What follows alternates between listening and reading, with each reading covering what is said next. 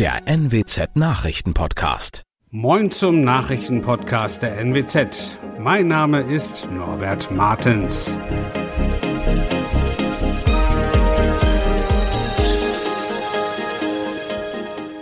Und das sind unsere regionalen Nachrichten. Corona-Zahlen in Niedersachsen steigen wieder. Gallimarkt in Leer soll wieder wie vor Corona stattfinden und sieben Unfälle innerhalb einer Stunde auf der A29 bei Farel. Die Corona-Zahlen in Niedersachsen sind zum Wochenstart wieder gestiegen. Die 7-Tage-Inzidenz kletterte nach RKI-Angaben am Montag auf 1191,2. Am Sonntag lag die Zahl noch um knapp 20 darunter. Auch die Zahl der Krankenhauseinweisungen sind zum Wochenbeginn leicht gestiegen.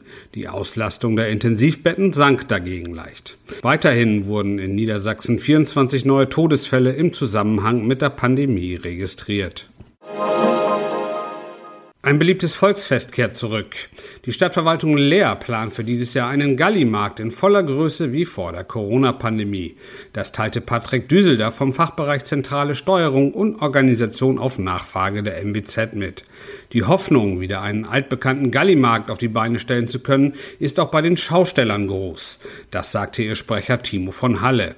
Im vergangenen Jahr hatte es wegen der Corona-Pandemie nur einen kleineren mobilen Freizeitpark gegeben, den sogenannten Bliedepark. Binnen einer Stunde hat die Polizei am Montag auf der Autobahn 29 zwischen Zetel und Farel-Bockhorn sieben Verkehrsunfälle registriert.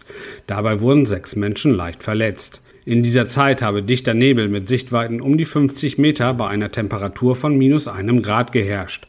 Auslöser war der Unfall eines 22-Jährigen, der nach dem Überholen beim Wiedereinscheren die Kontrolle über sein Auto verlor und gegen die Leitplanken prallte. Es kam daraufhin zu einem Rückstau. Mehrere Fahrer übersahen entweder das Stauende und fuhren auf andere Autos auf oder wichen in die Rettungsgasse aus, wo sie andere Fahrzeuge touchierten. Das waren unsere Nachrichten aus der Region. Weitere aktuelle News aus dem Nordwesten finden Sie wie immer auf NWZ Online. Und Aktuelles aus Deutschland und der Welt hören Sie jetzt von unseren Kollegen aus Berlin.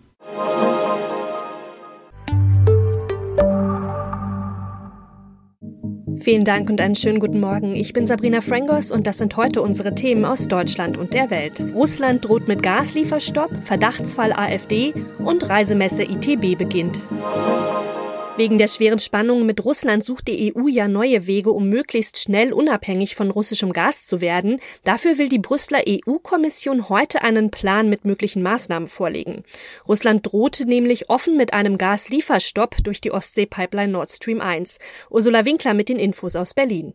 Heizen, Sprit, Strom, die Energiepreise explodieren und der Ukraine-Krieg wird sie wohl weiter in die Höhe treiben. Denn Russland ist ein wichtiger Energielieferant. Mehr als die Hälfte des in Deutschland verbrauchten Erdgases kommt von dort, ebenso rund die Hälfte der Kohle für den Strom. Die Ukraine fordert vom Westen einen Boykott russischer Exporte. Politiker hierzulande wünschen sich auch mehr Unabhängigkeit von Russland. Die fast fertige Gasleitung Nord Stream 2 hat die Bundesregierung vor zwei Wochen gestoppt. Als Reaktion darauf und auf weitere weitere Sanktionen droht Russland nun damit, Nord Stream 1 zuzudrehen. Wir blicken in die Ukraine. Russland und die Ukraine haben ja nach ihrer dritten Verhandlungsrunde die Absicht zur Schaffung humanitärer Korridore in den umkämpften Gebieten bekräftigt. Heute soll es dann einen weiteren Anlauf geben. Andreas Stein ist in der Ukraine und weiß mehr. Wie sieht es denn aktuell aus? Also wie schlimm ist die Lage? Es gibt halt aktuell in der Ostukraine vor allen Dingen mehrere Städte wie Kharkiv und Mariupol, äh, in denen die Lage inzwischen katastrophal ist. Das heißt, Zehntausende Menschen müssen bereits seit Tagen unter Beschuss um ausharren, ohne teilweise ohne Strom und äh, ohne normale Lebensmittelversorgung. Äh, Mariupol ist bereits seit längerem von den normalen Zugverbindungen abgeschnitten. Das heißt, äh, die einzige Möglichkeit für Menschen, die Stadt verlassen zu können, sind die erhofften Fluchtkorridore. Viele Menschen verlassen ja auch aktuell das Land über Polen. Wie läuft das genau ab? Ja, soweit ich das weiß, es ist die Infrastruktur für Flüchtlinge an der polnischen Grenze ziemlich gut organisiert. Das heißt, Menschen, die jetzt aus der Ukraine ankommen, äh, haben erstmal ein Aufnahmezentrum. Dort können sie mit Gratisbussen hingelangen.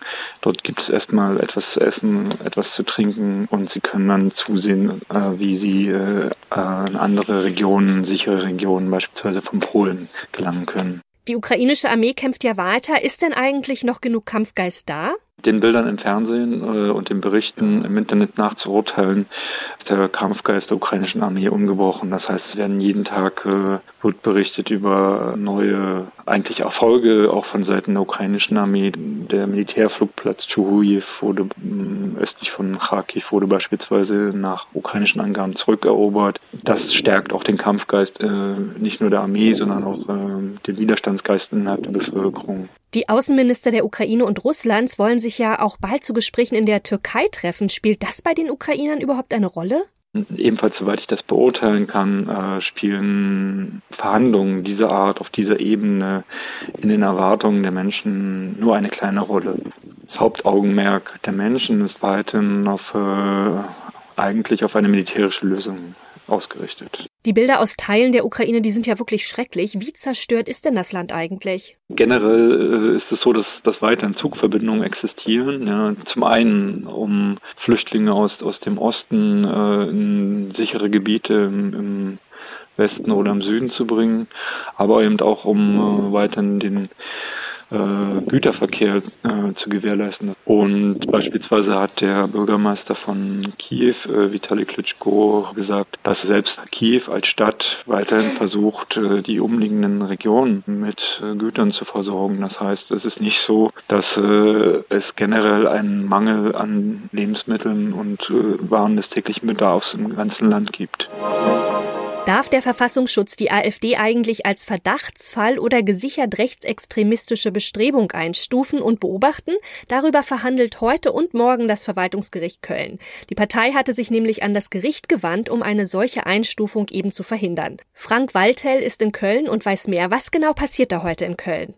Ja, es ist eine mündliche Anhörung. Beide Seiten werden also nochmal befragt. Konkret wird es da um die Frage gehen, ob das äh, Bundesamt für Verfassungsschutz genug in der Hand hat, um eben die AfD zu beobachten mit allen zur Verfügung stehenden nachrichtendienstlichen Mitteln. Ob also die Kölner Richter Hinweise für eine verfassungsfeindliche Haltung der AfD oder Teilen davon gefunden haben, sagt Gerichtssprecher Christoph Schulte-Bunnert. Und ob damit der Bundesverfassungsschutz die Partei weitergehend beobachten darf.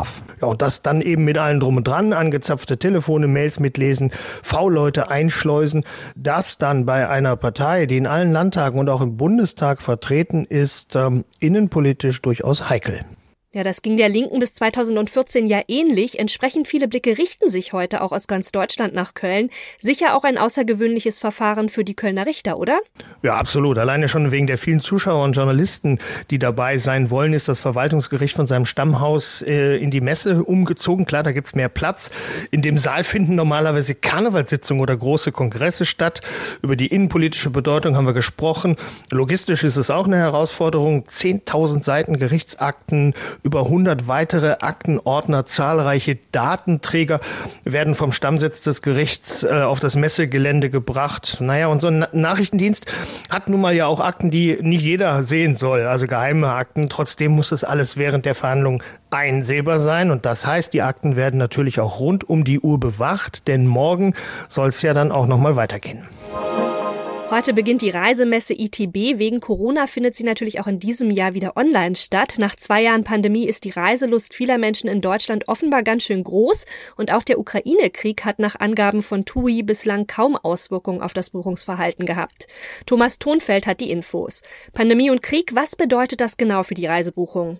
Also bis jetzt hat der Krieg noch nicht für Zurückhaltung beim Buchen gesorgt, das sagen Reiseveranstalter, aber ob das so bleibt, ist unsicher, heißt es zum Beispiel beim Deutschen Tourismusverband. Tourismusforscher Martin Lohmann hat untersucht, wie das früher in ähnlichen Fällen war, und er sagt, dass Katastrophenkrieg und Terror früher nichts an der Reiselust der Menschen geändert hätten. Aktuell ist der Nachholbedarf an Reisen sehr groß, aber mal gucken, ob das so anhält. Gibt es denn Trends beim Buchen? Also offenbar sind ja die Klassiker wie das Mittelmeer mit den angrenzenden Ländern besonders begehrt. Aber wie sieht's da im Detail aus? Ja, die klassischen Reiseziele wie zum Beispiel Mallorca, die türkische Riviera oder die griechischen Inseln sind auch aktuell sehr begehrt, heißt es. Auch Italien zum Beispiel, also Sonne, Strand und Meer. Das ist offenbar das gewünschte Urlaubsszenario für viele nach diesen zwei Jahren Pandemie, in denen das nicht oder nur mit Risiken und Einschränkungen möglich war.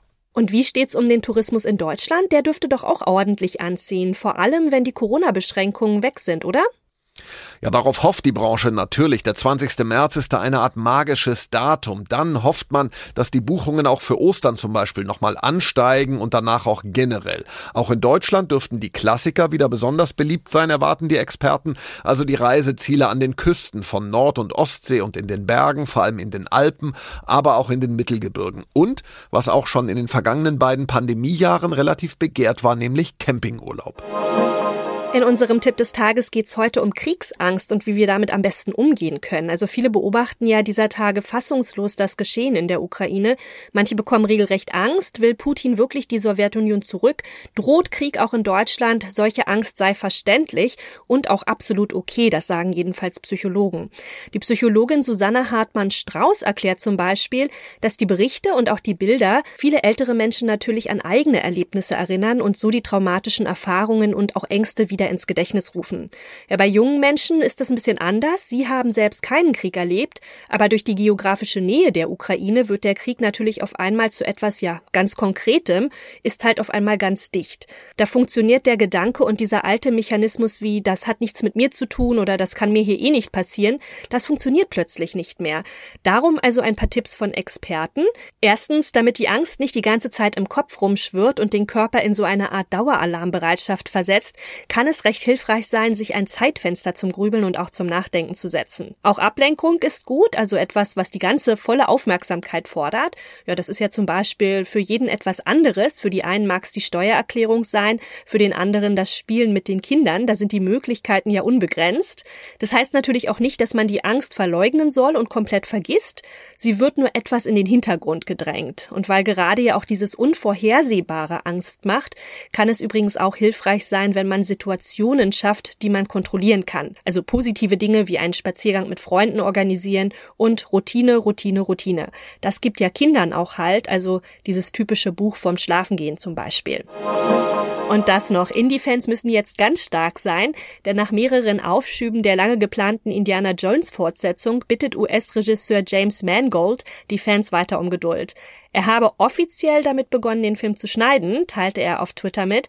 Es sei aber noch ein bisschen zu früh, um Trailer oder auch Teaser von Indie zu zeigen. Die Dreharbeiten für Indiana Jones 5 hatten ja im vorigen Juni nach Corona-Aufschüben in England begonnen, doch bei Proben für eine Kampfszene zog sich dann auch noch Harrison Ford eine Schulterverletzung zu und musste dann auch noch einige Wochen pausieren. Ja, statt im Juli 2022 soll die Abenteuersaga nun also erst im Juni 2023 in die Kinos kommen. Dann wäre Hauptdarsteller Harrison Ford Ford in der Rolle des Archäologieprofessors übrigens 80 Jahre alt. Denn er schlüpft bereits seit 1981 in die Rolle des draufgängerischen Professors. Viermal insgesamt, zuletzt 2008 in Indiana Jones und das Königreich des Kristallschädels. Alle früheren Indie-Filme wurden übrigens von Steven Spielberg inszeniert. Ja, nun hat erstmals Mangold als Regisseur den Hut auf, aber keine Sorge, Spielberg steht ihm als Produzent zur Seite. Das war's von mir. Ich bin Sabrina Frangos und ich wünsche Ihnen noch einen schönen Tag. Bis morgen.